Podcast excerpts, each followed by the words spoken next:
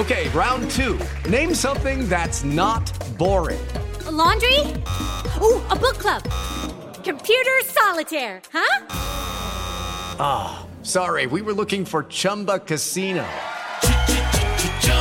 That's right. ChumbaCasino.com has over 100 casino style games. Join today and play for free for your chance to redeem some serious prizes. ChumbaCasino.com. No purchase necessary. Full prohibited by law. 18 plus terms and conditions apply. See website for details.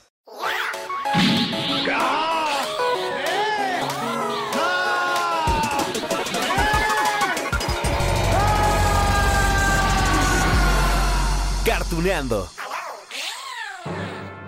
Hola, amigos, amantes de la animación. Miren, ya sea japonesa, mexicana, estadounidense, de la parte del mundo que ustedes quieran. Hoy, hoy los saludo con más felicidad que otros días porque, híjole, es necesario para contrarrestar lo que vamos a sentir con el capítulo de hoy en Cartuneando. Aún con esta sonrisa, imagínense así, sonrisa de oreja a oreja, si bien sonriente, sí les voy a pedir una cosa. Saquen sus pañuelitos porque la página que hoy vamos a recordar en este gran álbum de animación corresponde al año de 1977. La presentación de nuestra serie de hoy tiene este tono muy triste en la voz.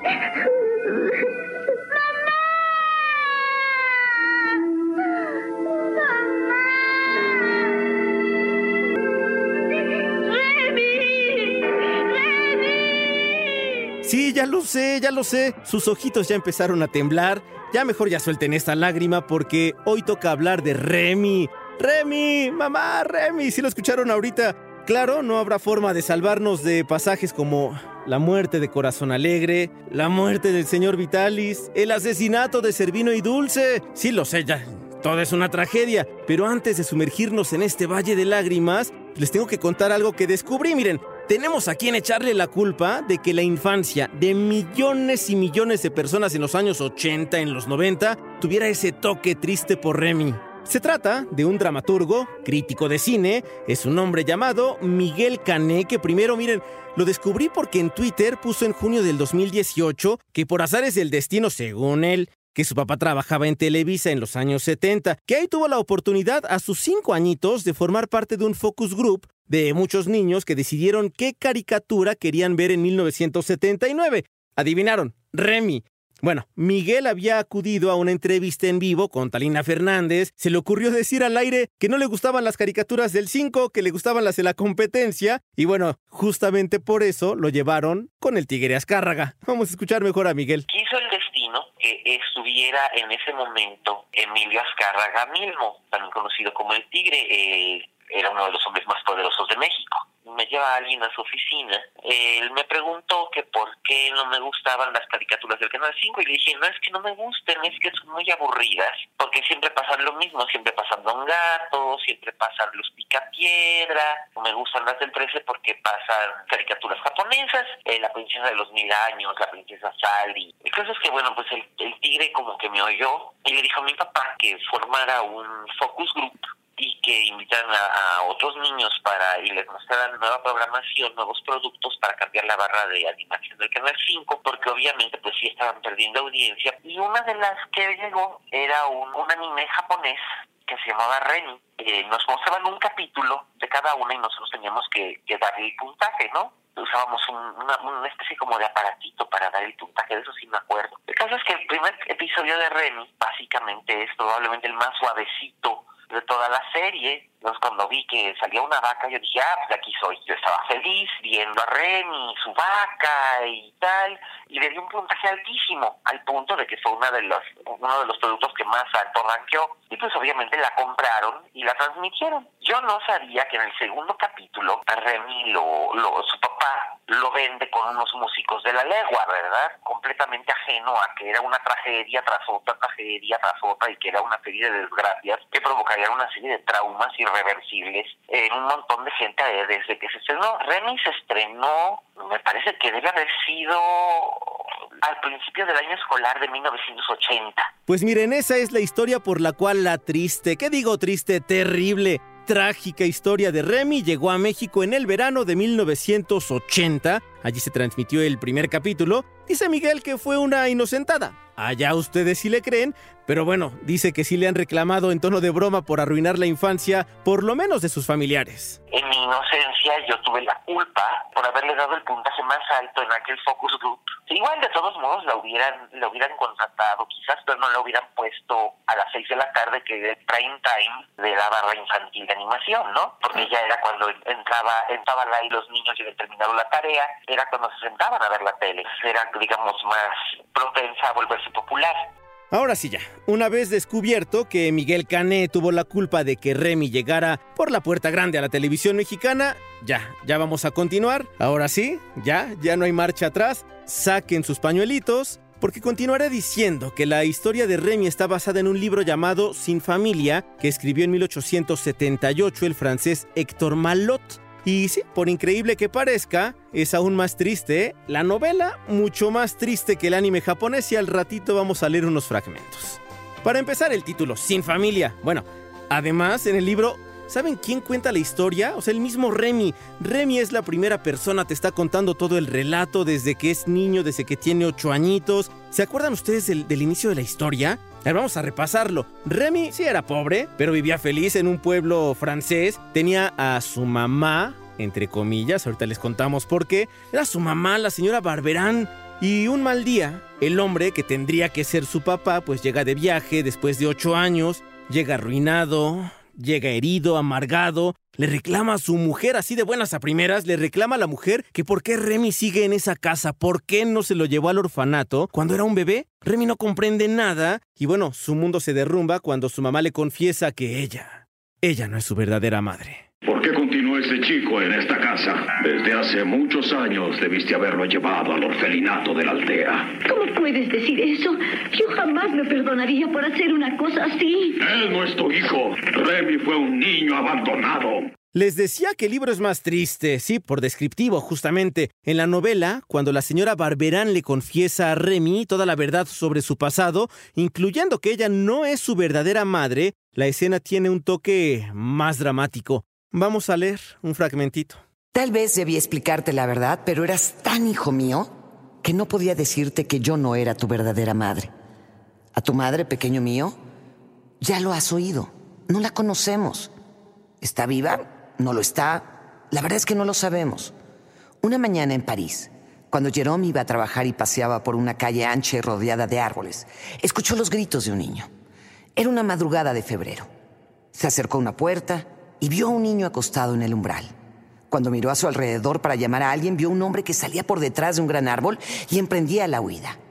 Sin duda, aquel hombre se había ocultado para ver si encontraban al niño que él mismo había dejado en la entrada.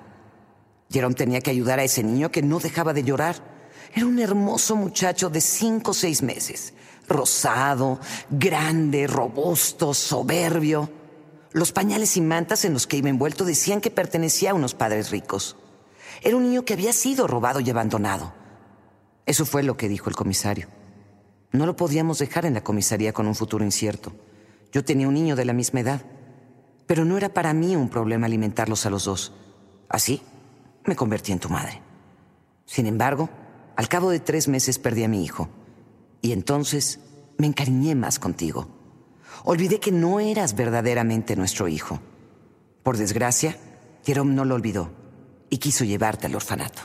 ¿Ya ven lo que les digo? El libro de Remy es más triste que el anime japonés. A ver, Remy, Remy tenía miedo de acabar en el orfanato porque decía ahí en el libro que, que los niños de ese lugar, según la novela francesa, los trataban peor que un perro, así lo dice, ¿eh? Que los niños los perseguían, los otros niños de otras familias los perseguían, los apedreaban, tenían una placa donde decían allí que eran huérfanos. Bueno, apenas esa es la primera tragedia que tenemos en esta historia. Lo que siguió todos lo sabemos y, se acuerdan ustedes perfecto. Remy no, no, no es llevado al orfanato, sino que es vendido a un artista callejero conocido como el señor Vitalis, quien resultó ser un ángel, ¿eh? de verdad, fue un ángel para Remy. Miren, no solamente le dio ropa, lo guió por la vida, con él también llegaron sus amigos Capi, Dulce, Servino y el gran corazón alegre. En las líneas de este libro, Sin Familia, hay un diálogo del señor Vitalis que nos deja ver su alma bondadosa. Estas son las líneas. Estás muy entristecido. Lo comprendo y no te lo reprocho.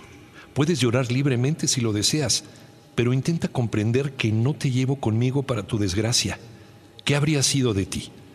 Probablemente habrías ido al hospicio. La gente que te crió no son tu padre y tu madre. Tu mamá, como la llamas, ha sido buena contigo y tú la quieres. Alejarte de ella te entristece. Eso está bien. Pero piensa que ella no habría podido tenerte a su lado contra la voluntad de su marido. Ese marido, por su parte, tal vez no sea tan duro como crees. No tiene de qué vivir, está tullido. Ya no puede trabajar y piensa que no puede morirse de hambre por alimentarte. Comprende ahora, hijo mío, que la vida es con demasiada frecuencia una batalla en la que no puede hacerse lo que se quiere. Así, a pesar de que la vida del artista callejero era difícil, Remy, Remy agradeció al señor Vitalis por su bondad. En el libro, Remy dice esto. La generosidad de mi dueño no se detuvo ahí. Además de los zapatos, me compró una chaqueta de terciopelo azul, un pantalón de lana y un sombrero de fieltro. Terciopelo para mí, que jamás había llevado otra cosa que tela, zapatos, un sombrero cuando siempre había tenido solo mis cabellos para cubrirme. Decididamente era el mejor hombre del mundo, el más generoso y el más rico. Cierto es que el terciopelo estaba marchito, cierto que la lana estaba raida, cierto que era difícil averiguar cuál había sido el color del sombrero, tantas lluvias y polvo había recibido, pero Deslumbrado por tales esplendores, yo era insensible a las imperfecciones que se ocultaban bajo su brillo. Ay, pero claro, estamos hablando de una historia triste y allá vamos. La vida feliz de Remy, como artista callejero, se vio interrumpida cuando el señor Vitalis, uno, fue enviado a la cárcel por defenderlo de un policía que lo golpeó, únicamente se defendió. El mundo, una vez más, se convertía en un lugar injusto aún para un inocente e indefenso niño. ¿Por qué nos trata en esta forma? ¿Hay algún motivo especial que tiene en contra nuestra? Se lo diré. La única razón es que me enferma ver a gente pobre como ustedes el señor Vitalis pasó dos meses en la cárcel. Miren, los trabajos forzados le terminaron por gastar la fuerza y la vista. Mientras tanto, Remy, ¿qué creen? Conoció a una mujer que resultó ser su verdadera madre, solo que ninguno de los dos sabía de ese parentesco. Aquella mujer tenía un hijo de nombre Arthur que vivía postrado en una silla de ruedas. Aquí recurrimos de nueva cuenta al libro porque sus páginas son más claras sobre la forma en que Remy fue separado de su verdadera madre cuando era un bebé. La madre de Arthur era inglesa. Se llamaba señora Milligan. Era viuda y Arthur era su único hijo vivo, pues anteriormente había tenido un hijo mayor que había desaparecido en misteriosas condiciones. A la edad de seis meses, aquel niño se había perdido o había sido robado. Cuando aquello había sucedido, la señora Milligan no había podido llevar a cabo las gestiones necesarias. Su marido se hallaba moribundo y ella misma estaba gravemente enferma y sin saber nada de lo que ocurría a su alrededor. Cuando volvió a la vida, su marido había muerto y su hijo había desaparecido. La búsqueda fue dirigida por el señor James Milligan, su cuñado, pero había en ello algo extraño, pues el señor James Milligan tenía intereses opuestos a los de ella. En efecto, si su hermano moría sin hijos, él se convertiría en su heredero. Su búsqueda no tuvo éxito. Ni en Inglaterra, ni en Francia, ni en Bélgica, ni en Alemania, ni en Italia fue posible descubrir rastros del niño desaparecido. Sin embargo, el señor James Milligan no heredó a su hermano, pues siete meses después de la muerte de su marido, la señora Milligan dio a luz a un niño. Este era el pequeño Arthur. Según el libro de Héctor Malot, la enfermedad de Arthur, el hermano de Remy, se llama coxalgia, se sitúa en la cadera y uno de los tratamientos es mantener al paciente pues siempre en una silla de ruedas que no pise jamás el suelo, por lo cual el pequeño Arthur y su mamá pues viajaban a bordo de este barco. ¿Se acuerdan de su nombre? El cisne. Es una fortuna que tengas un amigo tan maravilloso como el señor Vitalis. Cuando escuchó mi proposición de cuidar de ti, esto fue lo que dijo. Yo pretendo dedicar lo que me resta de vida a Remy hasta convertirlo en un hombre. Dicho lo anterior, y después de que Remy regresó al lado del señor Vitalis, bueno, cuando este salió de la cárcel, por supuesto, ya saben, dos meses después, continuaron su andar por las calles de Francia con su circo ambulante. Y allí, amigos, amigos míos, vienen las tres grandes tragedias que marcaron nuestra infancia. Y si lloran, yo no los culpo. Número uno, y lo vamos a hacer por orden cronológico. El asesinato de Servino y Dulce. Era una noche fría, los lobos aprovecharon que los perros del señor Vitalis estaban indefensos. Además, Remy se había quedado dormido en vez de cuidar que no se salieran de la cabaña en la que estaban. No es cierto, no es